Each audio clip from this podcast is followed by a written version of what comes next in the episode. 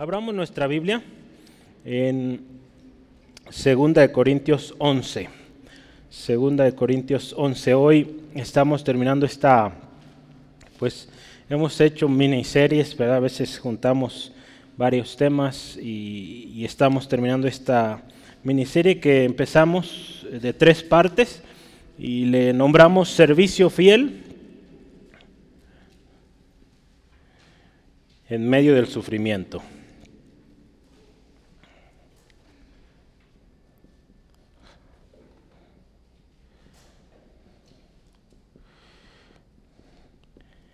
Y como segundo título, podríamos decirlo de una manera, hemos tenido unos segundos títulos en esta serie. Aquí le vamos a llamar Gloriarse en la debilidad.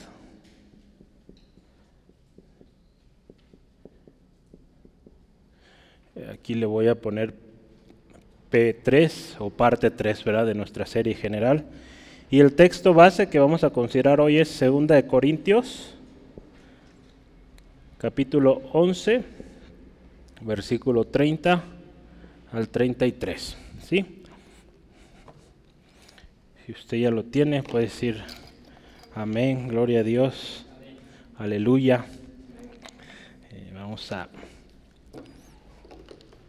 a leerlo un segundito.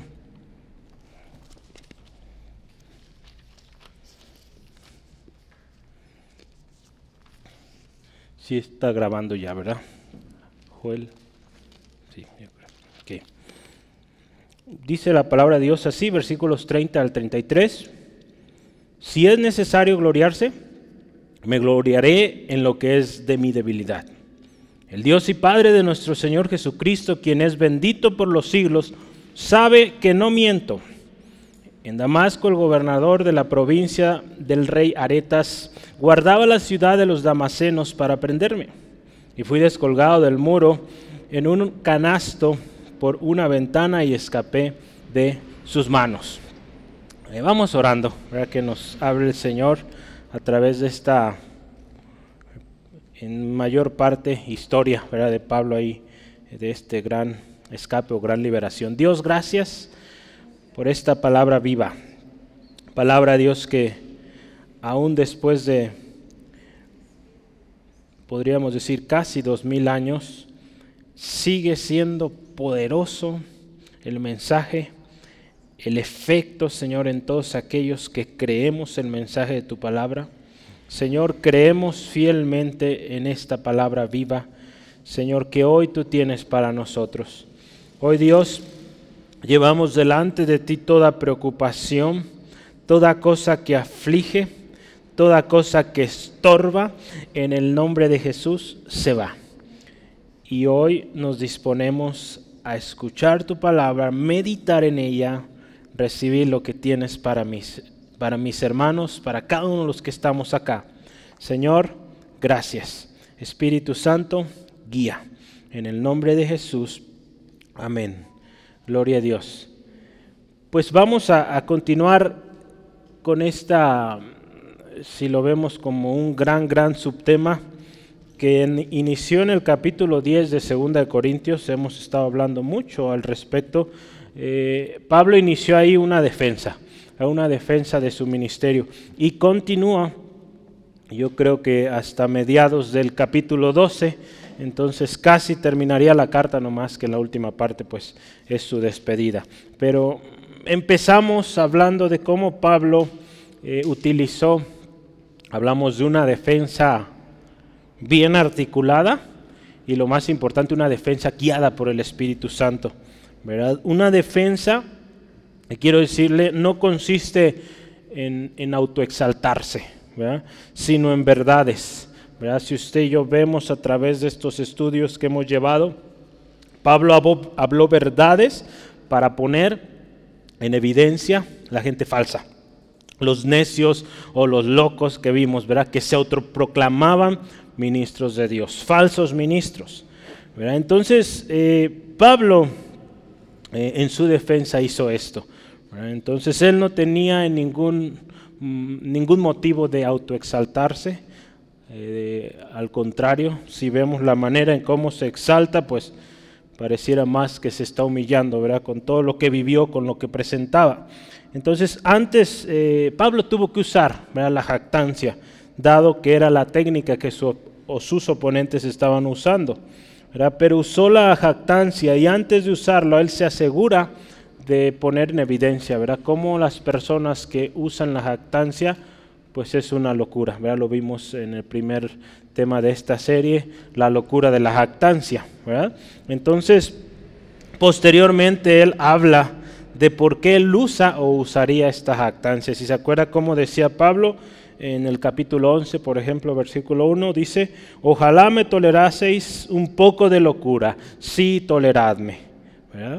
Eh, después, más adelante, ahí en el versículo 16, dice, otra vez digo que nadie me tenga por loco o de otra manera, recibidme como a loco, para que yo también me gloríe un poquito. Entonces está hablando Pablo, permítanme, voy a usar la jactancia, eh, el gloriarse, porque tengo un objetivo aquí. Yo lo quise anotar de dos, dos frentes o dos, dos, objetivos en uno grande, ¿verdad? Es reivindicar su, eh, su ministerio, ¿verdad? porque su ministerio estaba siendo atacado por esta gente falsa, eh, siendo criticado, y pues número dos, y, que refleja el amor de Pablo a esta iglesia, pues rescatarlos de estos falsos. Entonces, siempre acuérdese debemos tener en mente esto, el amor a nuestros hermanos, viendo a los demás como mayores que nosotros. Entonces en nuestro servicio Dios nos ha puesto como ministros y hay que cuidar, cuidar del rebaño que el Señor ha puesto en nuestras manos. Entonces, una vez que Pablo explica sus motivos por qué va a actuar o va a hablar así, él empieza con su jactancia, pero si usted y yo vemos cómo se jactó o, qué, en qué cosas se glorió, es una manera muy distinta como el mundo hoy lo hace. Si usted y yo vemos, la gente se enorgullece de sus grandezas, de sus logros, de sus eh, grandes obras, pero acá Pablo se gloria, se jacta de sus sufrimientos, de sus debilidades, de sus privaciones, ¿verdad? Entonces e, es una manera interesante, Entonces vamos a ver cómo esta manera de gloriarse de Pablo exalta pues al Señor Jesucristo, la obra del Señor Jesús, exalta al único que merece gloria, que es nuestro Dios. En unos momentos usted va a tomar nota de esto, pero Dios es el fuerte, nosotros los débiles. Entonces hay que tenerlo claro. ¿sí? Entonces la jactancia que usó Pablo tenía el propósito de dar o exaltar la gracia de Dios en él y a través de él para que los ojos, y en sus cartas Pablo lo plasma bien, él hizo o llevó su vida, su ministerio de esta manera con el propósito de que los ojos de los corintios y de la gente que ministraba se pusieran en Cristo y no en él. Se presentó como débil, a veces como malo para hablar, eh, como en necesidad, con el propósito que la gente mire a Cristo. Entonces eso es clave, hermanos. Necesitamos en toda cosa que hagamos usted y yo, hagamos que la gente entienda que la mirada está y debe estar en Cristo. ¿Sí? Entonces nuestro servicio a Dios debe estar caracterizado por un constante, yo aquí anoto, e insistente recordatorio de que la gloria es para Dios. ¿Sí? Aún y en medio del sufrimiento. Siempre que usted y yo caminemos sirviendo al Señor, gloria sea al Señor. Logros grandes, pequeños, sufrimientos, gloria sea nuestro Señor. ¿sí? Entonces cuando usted y yo vivimos así dando gloria al Señor en todo, pues Él va a seguir glorificándose. ¿sí? Entonces vamos a, a, pasar adelante en este estudio, eh, hablando en particular de estos eh, eh, versículos que restan del capítulo 11, del 30 al 33. Y yo quisiera iniciar con, este primer tema, las debilidades como motivo de gloria. Entonces ponga ahí en sus notas, número uno, las debilidades como motivo de gloria.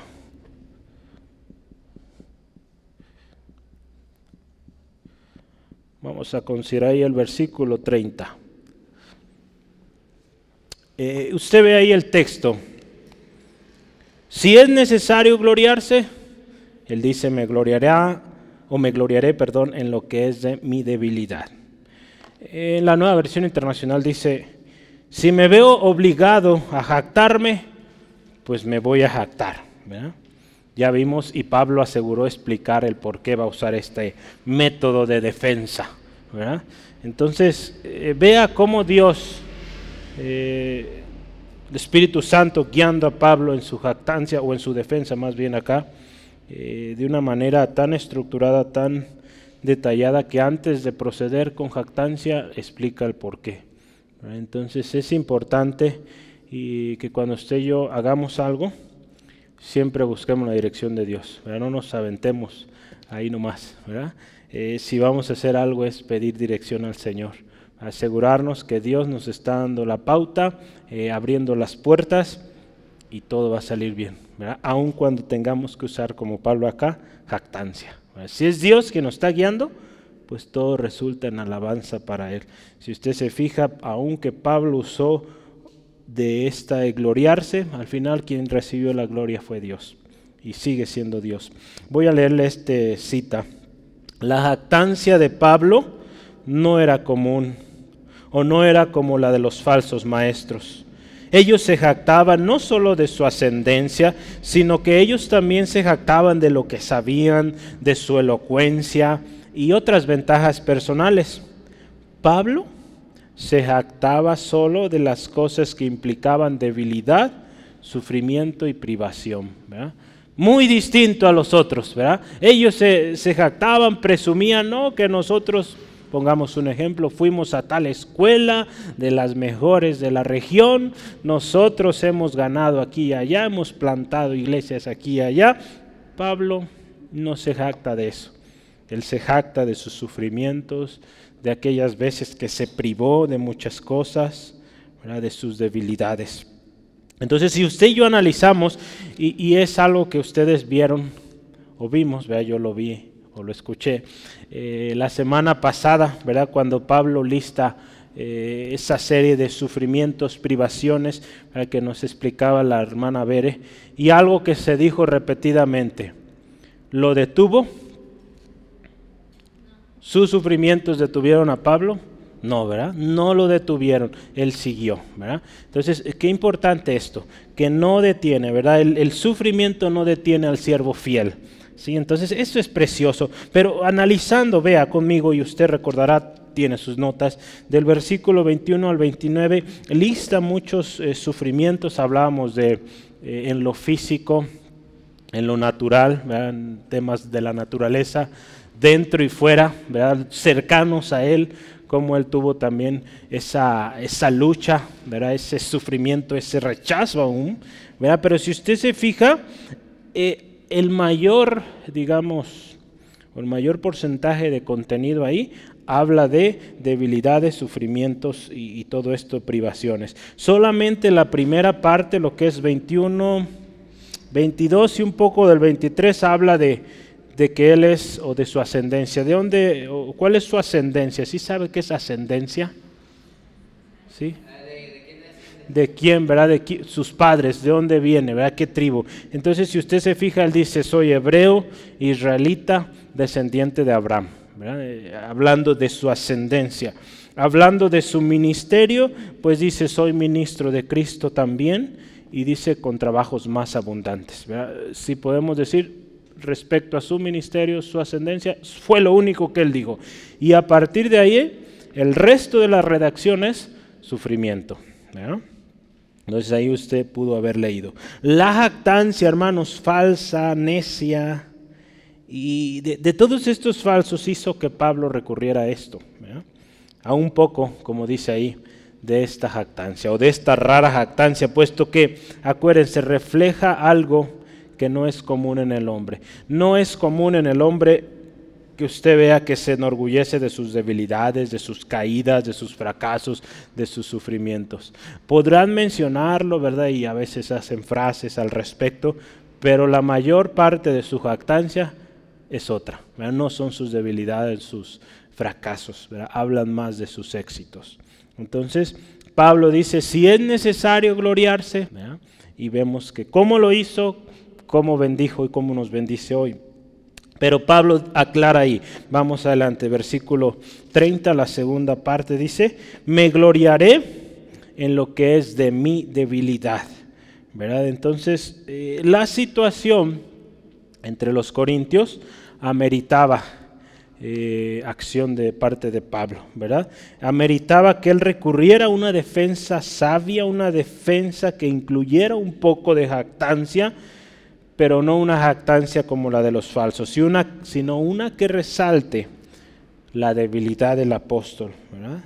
Porque cuando él exalta su debilidad, la gloria de Dios es exaltada, la gracia de Dios, el poder de Dios, el favor de Dios es el que recibe la gloria. ¿sale? Entonces por eso es necesario esto. ¿sí? Entonces voy a leerle otra cita aquí. Dice, las persecuciones, la pobreza, los azotes, el hambre y la desnudez que Pablo se había jactado, no eran cosas de las cuales los hombres se enorgullecieran o que comúnmente atrajeran el aplauso humano.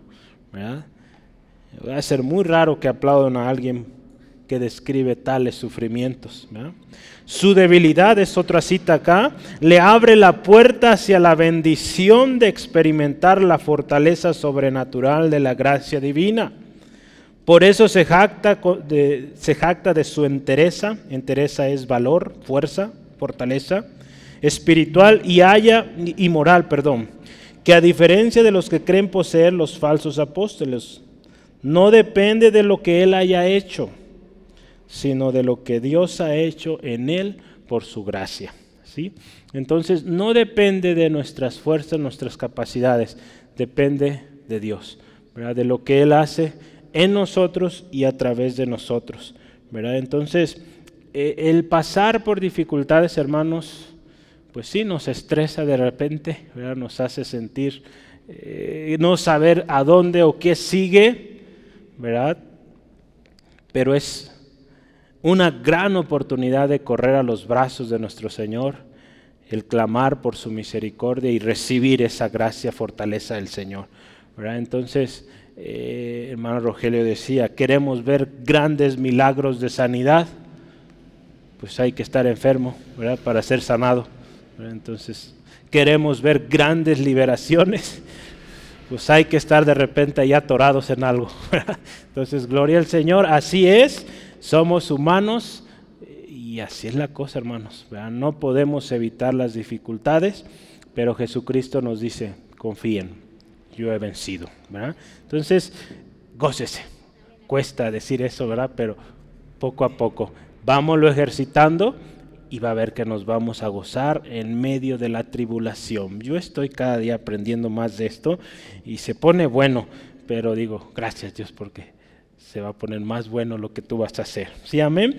No había razón, no había razón de jactarse de lo que Pablo sabía. ¿Por qué? Pablo, si usted ha escuchado su historia, creo que sí, eh, hemos hablado, Pablo era un hombre muy preparado, con grandes eh, maestros, de lo mejor en, su tiempo, y él no se jactaba de eso. Vea cómo se refiere él a todo esto. Quiero que vea ahí en Filipenses 3, 7 al 9. Filipenses 3, 7 al 9. ¿Cómo se refiere Pablo a todo aquello que él en el pasado había eh, logrado, eh, pues graduándose de no sé cómo se haya llamado ahí la escuela de los fariseos, pero tenía grandes estudios gran preparación. 3, 7 al 9 de Filipenses. Dice así la palabra.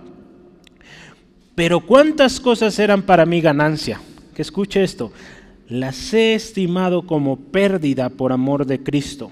Y ciertamente aún estimo todas las cosas como pérdida por la excelencia del conocimiento de Cristo Jesús, mi Señor, por amor del cual lo he perdido todo y lo tengo por basura para ganar a Cristo y ser hallado en Él, no teniendo mi propia justicia, que es por la ley, sino la que es por la fe de Cristo, la justicia que es de Dios por la fe. Fíjese, Él dice todo eso que para mí representaba estatus, ganancia, eh, posición, pérdida, basura.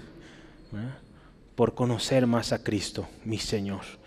Qué hermosas palabras. Él no se jactaba de lo que sabía, de su posición, lo que había logrado, ni lo que había alcanzado tampoco ya estando en el ministerio. Vamos adelante, 1 Corintios 15. Eh, hay otro texto hablando de lo que él había alcanzado en su ministerio, tampoco de eso se gloriaba. Eh, 1 Corintios 15 versículos 9 al 10. Dice así la palabra, porque yo soy el más pequeño de los apóstoles que no soy digno de ser llamado apóstol porque perseguía la iglesia de Dios. Pero escuche esto, por la gracia de Dios soy lo que soy y su gracia no ha sido en vana para conmigo. Antes he trabajado más que todos ellos. Pero escuche, no yo, sino la gracia de Dios conmigo. Vea cómo Pablo aquí nos enseña cómo debe ser nuestro corazón. Dios, hermano, hermana, nos va a llevar a cosas grandes es nuestra oración y creemos ello. Nunca demos lugar al orgullo, hermanos, porque ese será un golpe tremendo, un fracaso tremendo si damos lugar al orgullo. Efesios 3:8 dice, a mí, que soy menos que el más pequeño de todos los santos, me fue dada esta gracia de anunciar entre los gentiles el Evangelio de las inescrutables riquezas de Cristo. Dice, ¿cómo se ve como el menor, el más pequeño? Su mismo nombre, decíamos, no sabemos, quisiera entender yo cómo fue que Pablo tuvo ese nombre Pablo, que significa pequeño, a lo mejor él ha de haber dicho a mí, díganme pequeño. Entonces, para recordarse esto, es la gracia de Dios, la gracia de Dios con nosotros. No demos lugar a la jactancia, hermanos. Y si se requiere, como en el caso de Pablo, recurrir a este método, jactarnos como Él en nuestras debilidades para que Cristo sea exaltado y no nosotros. ¿sí? Yo quiero leerle el Salmo 115.1, pero en una versión, eh, la Reina Valera contemporánea. Dice así, escuche este, no somos nosotros, Señor, no somos nosotros dignos de nada es tu nombre el que merece la gloria por tu misericordia y tu verdad. Este texto en Reina Valera 60 dice, no a nosotros, sino a tu nombre sea toda la gloria. ¿Sí? Pero aquí me gustó como dice, nosotros, dice, no somos nosotros dignos de nada. Entonces, nada para nosotros, toda la gloria para Él. Lo que somos, lo que tenemos, lo que seremos, es para su gloria, es gracia. Y por eso debemos vivir siempre agradecidos por esa gracia que nos, fue dada. No debemos caer en otros extremos, que a veces hay gente que, que, cae en eso, en la miseria, vivir en miseria, pensando que están agradando a Dios, viviendo una situación muy precaria.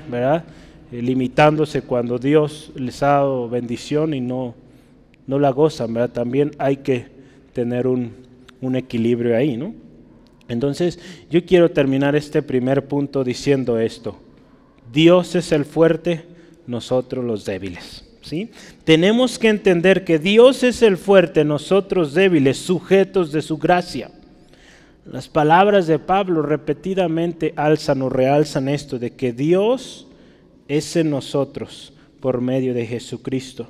Nosotros no podemos solos, pero en Cristo, ¿verdad? Todo. Todo lo podemos. Y esto es, dice la palabra, gracia divina. Hay dos textos que yo quiero resaltar. Uno de ellos está alrededor de un texto muy conocido, Filipenses 4.13. Entonces, vamos primero a ese. Filipenses 4, versículos 12 al 13. Vamos a leer un poquito antes para ver en qué contexto se encuentra y a veces el mal uso que se le da a este texto, ¿verdad? Dice ahí, sé vivir humildemente y sé tener abundancia.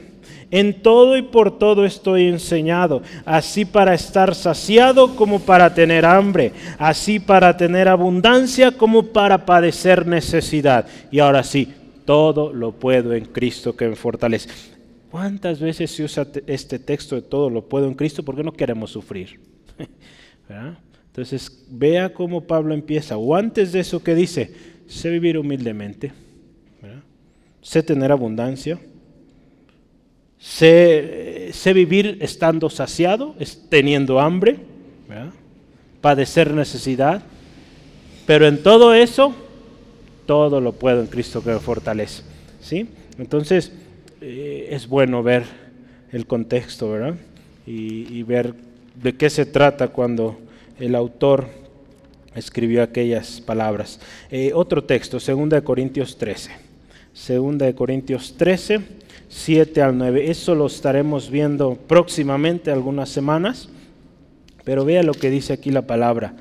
2 Corintios 13, 7 en adelante. Dice, y oramos a Dios. A ver, espérenme. ¿Es 13 o 12? A ver.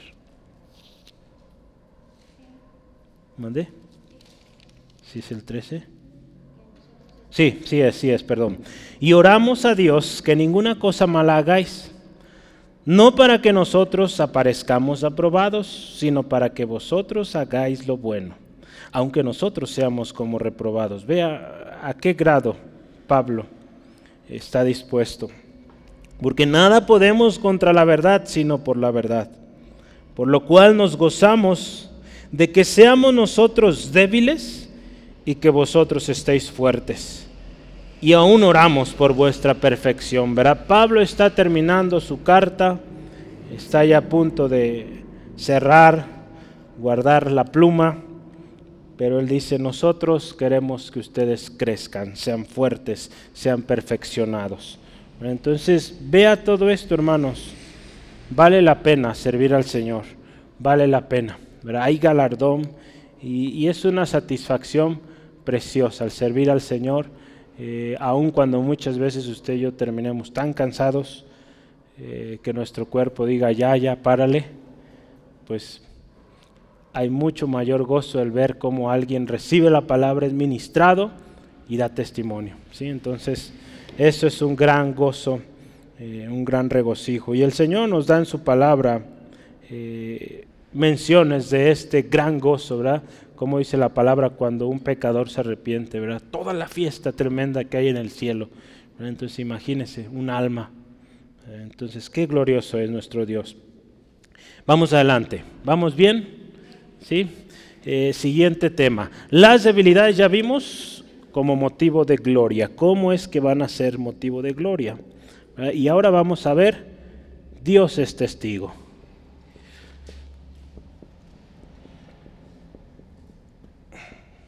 Vamos a ver ahí el versículo 31. Dios es testigo.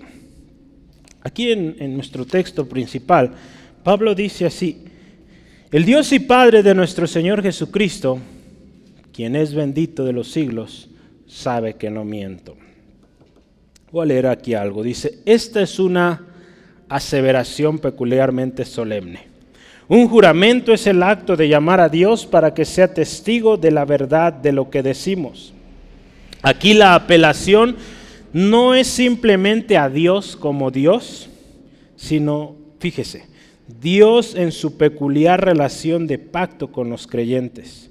Cuando el israelita, en la historia del pueblo de Israel, cuando un israelita invocaba al Dios, eh, invocaba a Jehová, el Dios de Abraham, de Isaac, de Jacob, lo reconocía no solo como el creador y el que gobernaba el mundo.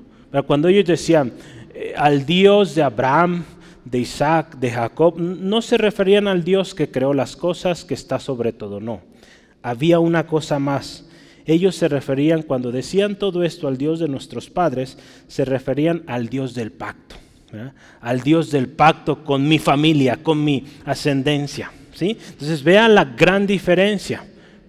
No se dirigen a Dios solamente como Dios, como aquel, eh, como a veces se dibuja una persona que está ya lejano, eh, con todos los lujos, glorioso, pero yo no me puedo acercar a Él. No lo ven así o no se dirigían hacia Él, se dirigían a Él como el Dios del pacto, el Dios de promesa. ¿Sí? Entonces ahora usted y yo, como cristianos, cuando nos dirigimos a Dios, cuando llamamos a Dios, vea cómo dice aquí Pablo, escuche, el Dios y Padre de nuestro Señor Jesucristo. Cuando usted y yo nos dirigimos hacia Dios, fíjese lo tremendo que es. Lo reconocemos no solo porque es el creador de todas las cosas, sino como el autor de la redención a través de Jesucristo. Vea cómo la cosa cambia. Ya no es alguien lejano, es alguien que es autor de salvación por medio de su Hijo. ¿Sí? Entonces eso cambia la cosa. Y nos da la total confianza, como la palabra dice ahí en Hebreos, para entrar confiadamente al trono de gracia. Cuando usted y yo nos dirigimos así, al Dios y Padre de nuestro Señor Jesucristo, de nuestro Salvador, ¿sí? del que dio su vida por usted, por mí. Entonces vea cómo la cosa cambia poderosamente. Y Pablo cuando está hablando, en su defensa, un siervo fiel en medio del sufrimiento, sabe quién es testigo. El Señor, el Dios, Padre de nuestro Señor Jesucristo. ¿sí? El llamar a Dios como testigo es algo serio. Podemos ver el fuerte amor que había entre Pablo y estos hermanos, o de Pablo hacia los corintios, que él se atreve con estas palabras a apelar al testimonio de Dios mismo. ¿sí? Entonces, solo alguien, yo aquí anoto, solo alguien lleno del Espíritu Santo hace esto. Porque muchas personas hoy en día, te juro por Dios esto, esto y aquello, y es mentira. Entonces es algo tremendo. Solo alguien que conoce a su Señor lleno del Espíritu Santo puede decir estas palabras como las dijo Pablo. Mm, digo, no cualquiera, porque la mayoría de personas que hace alusión a Dios como testigo es porque ya no tiene otro recurso y está buscando que de alguna manera cedan a, sus reclamos. Entonces en la Biblia tenemos varios ejemplos de hombres, hombres de Dios, que llamaron o apelaron a Dios como testigo.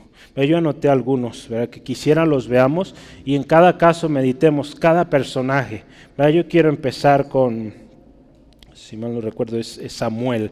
Primera de Samuel 12, sí es Samuel. Primera de Samuel, eh, versículo, capítulo 12, perdón. Versículo 5. Aquí es cuando el pueblo pues pide pide rey. Y ve aquí, dice eh, Samuel estas palabras. Y él les dijo, Jehová es testigo contra vosotros, y su ungido también es testigo en este día, que no habéis hallado cosa alguna en mi mano. Y ellos respondieron, así es. Samuel está hablando de cómo fue su testimonio. a pocos versículos antes está diciendo, yo ya soy viejo, están mis hijos todavía, pero Dios es testigo que yo no he, en otras palabras, robádoles, no he obrado de mala manera ante ustedes. Vea, Samuel atreverse a decir esto es porque realmente hay una convicción. No están diciendo palabras al aire. Vamos a ver otro texto ahí en Job 16, 19. Job, ¿verdad? también en sus palabras. Job capítulo 16, versículo 19.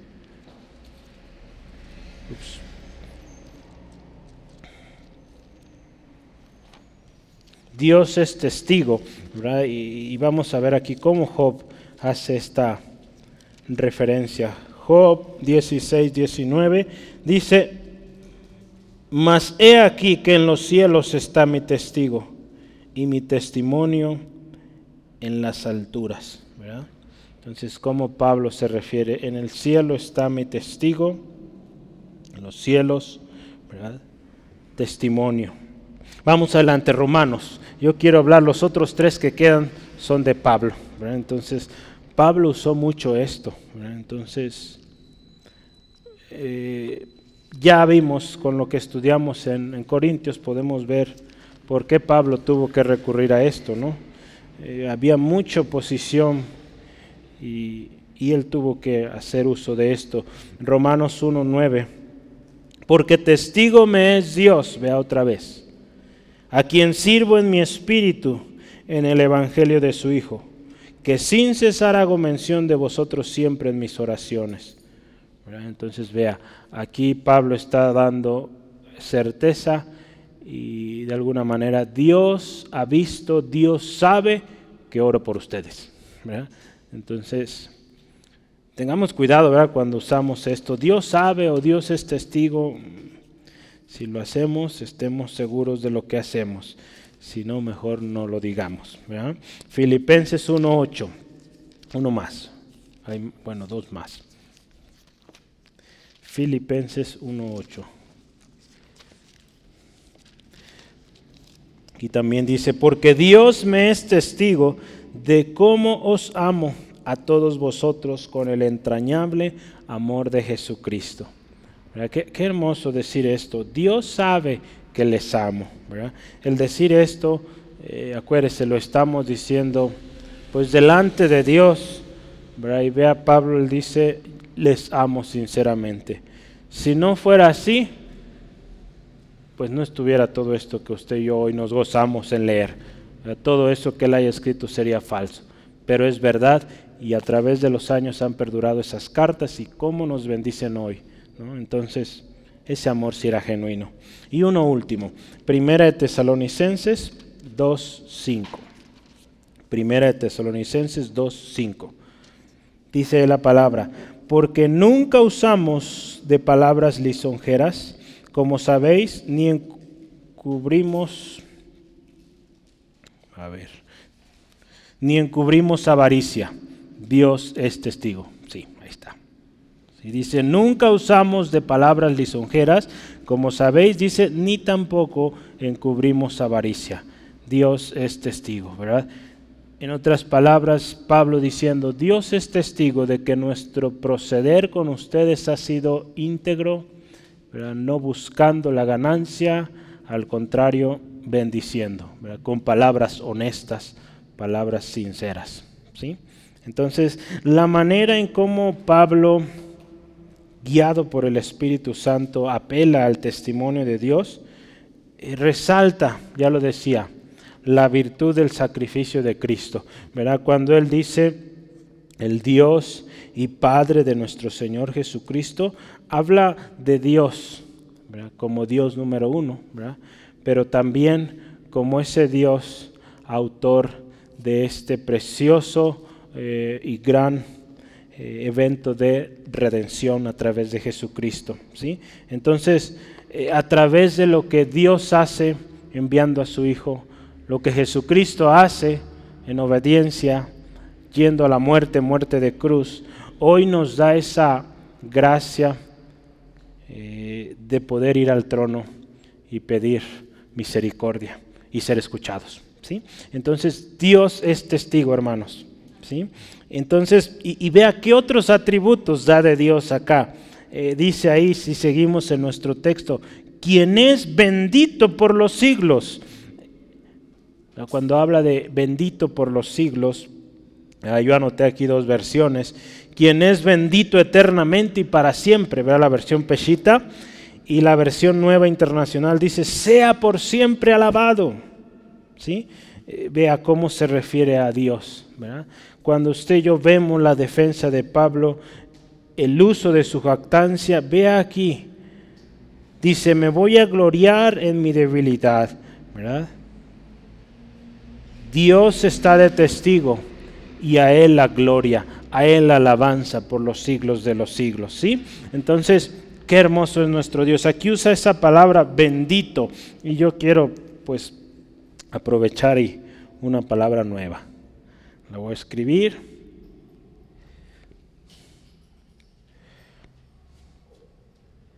Un segundo.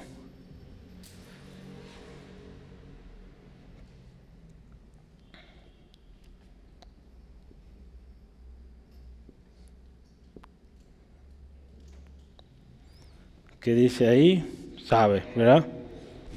Lo voy a anotar acá abajo. Eu, eulo, eulogetos. Eulogetos significa adorable, digno de alabanza. ¿sí? Entonces, en griego y su pronunciación en español con fea, ¿verdad? Pero sí le entiende, ¿verdad? Eulogetos. Esa palabra es la que se usó ahí para bendito, que es digno de alabanza. En el Nuevo Testamento, cuando se usa esta palabra bendito, solo se refiere a Dios. Entonces, solo Dios es digno de alabanza. Entonces, solo Dios es eulogetos, digno de alabanza. Solo Dios es digno de ser alabado por la eternidad. ¿sí? Yo quiero leerle algunos textos. Primera de Crónicas, capítulo 29, 11. Cuando se habla o se usa esta palabra, 29, 11 de Primera de Crónicas, dice así la palabra del Señor. Tuya es, oh Jehová, la magnificencia y el poder, la gloria, la victoria y el honor, porque todas las cosas que están en los cielos y en la tierra son tuyas. ¿Sí? Tuyo es el tuyo, oh Jehová, es el reino y tú eres excelso sobre todos, ¿verdad? Qué hermoso nuestro Dios. Ese es nuestro Dios. A ese Dios adoramos. Salmo 111, versículo 10. Dice la palabra del Señor, el principio de la sabiduría es el temor de Dios. ¿Sí? 111, 10, ajá. Buen entendimiento tienen todos los que practican sus mandamientos. Su loor permanece para siempre. Su loor, su alabanza para siempre. ¿Sí? Vamos, último, primera de Timoteo 1.17. Hay muchos más versículos, yo solo quise resaltar donde es más evidente esto de la gloria, el loor, a Dios siempre eterno, ¿sí? Entonces, o adoración eterna. Si solo Dios es digno de esa adoración constante, eterna, hermanos. Eh, primera de Timoteo 1:17 dice, por tanto, al Rey de los siglos, el inmortal, invisible, al único y sabio Dios, sea honor y gloria por los siglos de los siglos. Amén. ¿Sí? Entonces Dios es merecedor de toda gloria y por la eternidad. ¿sí? Entonces, ese es Dios. La manera en que Pablo apela al testimonio de Dios no es exigiendo, no es buscando un beneficio propio, ¿verdad? porque al contrario, él está buscando ayudar, rescatar a sus hermanos. Entonces, la manera en cómo él se acerca y, pide a Dios sea su testigo es diciéndole, tú eres digno de toda gloria, tú eres digno de toda alabanza, ¿verdad? Imagínese él con estas palabras, el bendito por los siglos de los siglos, se une a ese coro angelical que día y noche está eh, alabando al Señor y dice, yo también. Esta es una manera muy distinta como lo hacen los falsos hermanos porque muchos de ellos apelan a Dios o dicen, Dios es testigo porque buscan un beneficio, buscan exaltarse a sí mismos cuando usan estas frases. Entonces tengamos cuidado, eh, cuidado y seamos sabios, ¿verdad? Eh, y, no digamos, ah, mira, qué humilde. Hay que ver el corazón, el Espíritu Santo, créame, le va a guiar. Aún en medio del sufrimiento, Pablo sabía a quién pertenece la gloria, hermanos. Entonces, todo es para Él y para su gloria. Y termina aquí Pablo resaltando otra eh, otra característica especial de Dios. ¿Qué dice al final del versículo 31? ¿Que Dios qué? Sabe que no miento, ¿verdad? En otras palabras, Dios lo sabe todo. ¿Y cuál es esa característica de Dios? Omnisciente, ¿verdad? Dios es omnisciente. ¿sí? Que es omnisciente, conoce todas las cosas y hasta el mismo diccionario de la Real Academia dice, esto es exclusivo de Dios, atributo exclusivo de Dios. No hay hombre que sepa todo, solo Dios. Entonces, qué hermoso, Dios conoce conoce. Y cuando usted y yo hacemos uso, como dice aquí, de la jactancia de manera sabia, guiada por el Espíritu Santo, actuamos guiados por el Espíritu Santo, Dios sabe, Dios respalda aquello. ¿sí? Entonces, es importante el Espíritu Santo en nosotros. Yo quiero otra palabra que va a aprender hoy.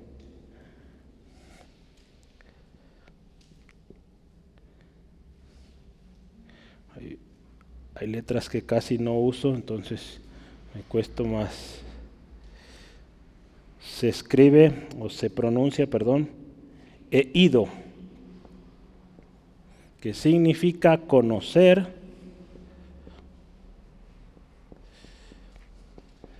saber. ¿Sí? Esa palabra. He ido. Conocer, saber. Dios, he ido. Él conoce, Él sabe. ¿Sí? Dios sabe, Dios conoce nuestros corazones, nuestras intenciones. ¿Sí?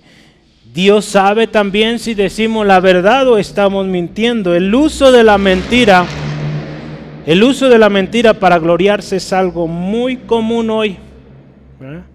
Por lo tanto, la apelación al testimonio y omnisciencia de Dios hace total sentido, ¿verdad? Cuando usted y yo hablamos y estamos seguros de aquello, Dios sabe, Dios conoce, ¿verdad? Solo Dios puede validar la veracidad de nuestras palabras, porque Él lo sabe todo. ¿sí? Entonces, eh, yo quiero recordarle esta palabra que está en Proverbios 12, 19. Dice, el labio veraz permanece para siempre, mas la lengua mentirosa solo por un momento. ¿Sí? Entonces, si estamos hablando verdad, Dios lo sabe. Si estamos hablando mentira, también Dios lo sabe. Si hablamos verdad, permanecemos, dice aquí la palabra, para siempre. Abramos mentira, puede ser que un tiempo podamos, pues aparentemente tener éxito, pero dice ahí, eso es temporal, solo dura un momento. ¿Sí? Entonces, Dios es testigo, Él lo sabe todo.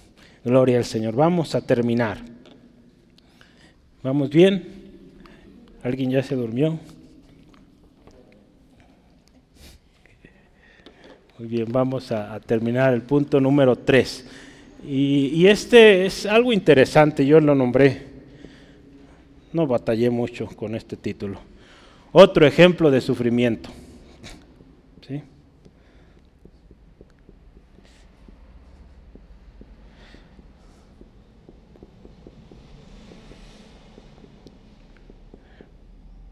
Versículos 32 al 33. Otro ejemplo de sufrimiento, versículos 32 al 33. Pablo describe aquí un, episodio de su ministerio, pero un episodio muy, muy temprano de su ministerio, podemos decir, a unos días de este, ¿sí? ¿Qué le parece si lo leemos? Vamos a Hechos 9, 19 al 25. Hechos 9, Vamos a ver para entender por qué Pablo lo trae acá. ¿sí? Hechos 9. Si usted se fija, Hechos 9 empieza y dice conversión de Pablo, ¿verdad? Entonces fue algo, podría decirse, a días de su conversión. Eh, Hechos 9, 19 en adelante dice así, y habiendo tomado aliento, recobró fuerzas. Esto está sucediendo después de que oran por él, eh, que Ananías ora por él para que recobre la vista. ¿sí? Entonces recobra fuerzas y dice, y estuvo Saulo por algunos días eh, con los discípulos que estaban en Damasco.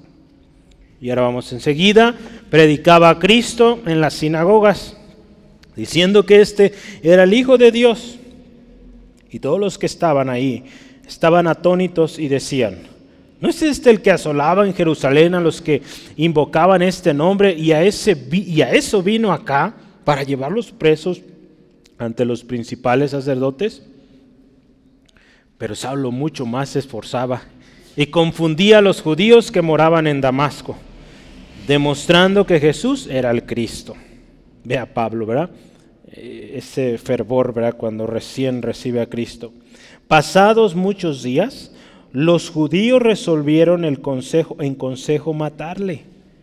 Pero sus acechanzas llegaron a conocimiento de Saulo y ellos guardaban las puertas de día y de noche para matarle. En otras palabras, no iban a permitir que saliera de la ciudad. Entonces los discípulos, tomándole de noche, le bajaron por el muro descolgándolo en una canasta.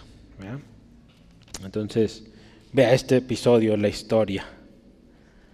Eh, hay otras dos historias de otros dos hombres eh, bueno, no fueron dos, fueron más, pero dos historias eh, de hombres que salieron de manera similar, colgados por una canasta o de una ventana. A ver quién se acuerda. Esto es encuesta bíblica. Uno nomás, a ver, dígame uno. Los que ayudó Rahab. ajá, los espías, ¿verdad? Que enviaron a Jericó. Hermano Steve, ¿se acuerda el otro? Ese. Hay otro más. Un rey, el rey David.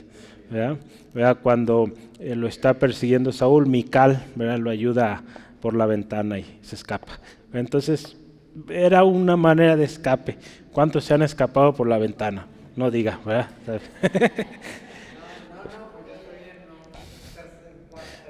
No, es peligroso, Braulio, no lo hagas. Muy bien, entonces vea, bueno, Pablo cuenta una historia así. Habla de una historia en Damasco, dice el gobernador de esa provincia, hay mucha historia alrededor de este de Aretas, eh, de este nombre es arábico, pero bueno, no vamos a profundizar en eso.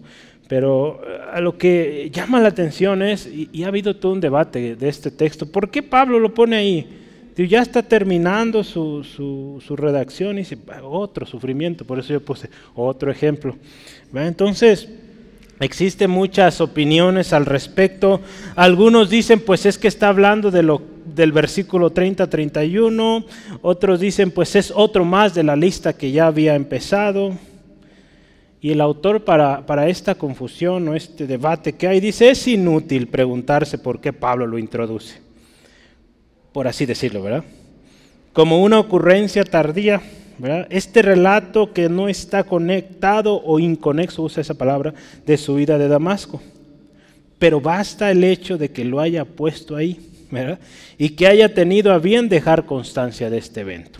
Bueno, sin embargo, yo meditando en lo que hemos estado estudiando, tiene algo importante y relevante esta historia al final. ¿sí? Y quiero decirle por qué. Al menos yo meditaba y puedo sacar estas notas. Hemos estado hablando de un servidor fiel en medio del sufrimiento. Entonces, voy a empezar con esto. Pablo está usando jactancia, ¿verdad? Un poco de jactancia. ¿Se acuerda que sí hemos hablado? Ha usado un poco de gloriarse para callar la boca de los falsos. Parte de esta jactancia, en su debilidad, es hacer mención de lo lastimoso que fue su inicio. Entonces, él está hablando de los sufrimientos que él ha tenido como siervo, como ministro de Dios. Y a eso fíjese, digamos, como cereza, podríamos decir, del pastel, él dice, pues saben qué, yo desde el principio he sufrido por Cristo. Entonces, porque este evento que él está registrando aquí fue, mm, no sabemos exacto, pero a días, o uno o dos días de que él empieza eh, a a seguir a Cristo, a seguir el, llamamiento de Cristo para él. Y él les dice a sus oponentes, desde el principio aquí estamos y seguimos, sufriendo por Cristo. Entonces los sufrimientos del apóstol fue algo que ya estaba dicho, ¿verdad? cuando Dios da la palabra a, Ananías ahí en Hechos 9, él le dice, porque yo le mostraré cuánto le es necesario padecer por mi nombre. Dios, el Señor Jesucristo, ya había dicho, este hombre le va a tocar duro trabajo, pero es instrumento útil. Entonces, ya Pablo sabía de antemano lo que iba a vivir. Pero aún con esto, en este punto del ministerio de Pablo, él continúa dando la gloria a Dios, dando gloria a Dios por sus sufrimientos y reconociendo que es la gracia de Dios en él. ¿sí? Entonces no es algo nuevo. Pablo tiene esto o tiene un historial que lo respalda. Entonces Pablo dice, pues voy a usar poca jactancia, pero vaya, historial que tiene Pablo, por ahí, muy probable, bueno, de hecho no dio los detalles precisos de todo, ¿verdad? solo menciona eh, sufrimientos, eh, no da todo el detalle, pero fíjese, tiene un historial que respalda su autenticidad. No por lo que él sabía, por lo que él era, ya vimos, él dice, lo tengo por basura, lo tengo por pérdida. Entonces él dice, este historial que llevo no es por mis méritos, es Cristo en mí y a través de mí. ¿Sí? Entonces, vea qué hermoso. Qué buen final, ¿no? Qué manera tan especial de terminar esta sección. ¿verdad? Él habla de los detalles ya en el versículo 33, eh, cómo pues fue liberado de manera tan especial, ¿verdad? Él da detalles claros, precisos. Y, y bueno, el hecho de que él dé tanto detalle, pues una vez más no es para gloriarse, es para dar la gloria a Dios. Vea cómo Dios usó, eh, digamos, a estos hermanos, estos discípulos de Cristo, como lo dice ahí en, Hechos, eh, que si usted y yo pensáramos un poco ahí al respecto, Pablo venía a Damasco persiguiendo cristianos. Y muchos cristianos ahí podrían decir, no, pues viene encubierto viene de encubierto metiéndose como que aparentemente ya es cristiano, predicando en las sinagogas y de repente se voltea y nos va a encarcelar. Muchos podían pensar eso, pero Pablo, mire, da testimonio de ese hecho, que desde el principio, él sufriendo por Cristo y desde el principio Dios glorificándose en su vida. Entonces vea qué hermoso es ser siervos, siervos para el Señor en medio o aún y a pesar de los sufrimientos. ¿sí? Yo quiero terminar y quiero recordarle un par de pasajes. Y dice así la palabra número uno. Mas alábese en esto el que se hubiese de alabar, en entenderme y conocerme, que yo soy Jehová, que hago misericordia, juicio y justicia en la tierra, porque estas cosas quiero, dice Jehová. Esto dice Jeremías 9:24. Y también número 2, más el que se gloríe o gloría, gloríese en el Señor. Porque no es aprobado el que se alaba a sí mismo, sino aquel a quien Dios alaba. ¿Verdad? Hace algunos meses hablamos de 2 Corintios 10, 17 al 18. Pero no se trata de nosotros gloriarnos, se trata de hacer lo que a Dios agrada y que Él nos reconozca, que Él diga, este es mi siervo, buen siervo fiel. Entonces, qué hermoso, a Dios siempre la gloria, no a nosotros, sino a su nombre toda la gloria. Nuestro servicio fiel siempre será para la gloria de Dios. Esto incluye el sufrimiento. Gloria a Dios por esto. Lastimosamente y en muchos lugares se predica un evangelio de solo felicidad, nada problemas, pura prosperidad y tanta cosa, hay sufrimiento, pero la gloria es para el Señor. ¿Sí? Porque ahí en el sufrimiento es donde vemos humano, hermanos. Entonces, pues hay que eh, gozarnos en los sufrimientos. Nuestras debilidades, acuérdense, nos van a recordar que Él es el fuerte, nosotros los débiles. Apelar al testimonio de Dios es algo que tenemos que considerar seriamente. Debemos entender que somos ministros competentes del nuevo pacto y por lo tanto somos siervos para su gloria. Dios es el único que recibe alabanza y Él conoce todo. ¿sí? Aseguremos que nuestro servicio siempre le dé alabanza. ¿sí? Seamos siervos fieles en medio del sufrimiento. ¿Sí, amén? Vamos orando, hermanos, y dar gracias a Dios por esta serie de enseñanzas que el Señor nos concedió y por mucho más que aprenderemos si el Señor lo concede. Dios, gracias. Sea tu nombre exaltado hoy y siempre, eternamente. Gracias Dios por tu palabra hoy que nos enseña. Gracias Dios por el privilegio que nos das a cada uno de nosotros de servir para tu gloria. Señor, gracias por nuestras debilidades que nos recuerdan que tú eres el fuerte y nosotros débiles, que necesitamos de esa gracia divina para poder hacer lo que hacemos, Dios. Porque si no fuera por tu gracia, no estaríamos aquí, Señor. Tú has sido fiel, Señor. Gracias, Dios, porque nos has enseñado que el sufrimiento es parte del proceso, es parte de nuestra formación, es parte medular, esencial en todo siervo, Señor porque ahí es donde tu nombre será glorificado, tu nombre será dado a conocer, Señor. Daremos testimonio vivo de que tú eres real y que haces maravillas, Dios. Gracias Dios por escoger, Señor, como tu palabra lo dice, de lo vil, de lo menospreciado, Dios, para avergonzar a aquellos que usan de la jactancia para eh, autoexaltarse, Señor. Hoy Dios, venimos ante ti, Señor. Ayúdanos, Señor, a guardar un corazón humilde que reconozca siempre que dependemos de ti, Señor. Señor, en medio del sufrimiento, danos fortaleza. Señor, que nuestra fe no falte. Señor, que sigamos adorando, que sigamos alabando tu nombre, Señor. Señor, que seamos siervos fieles en medio del sufrimiento, Señor.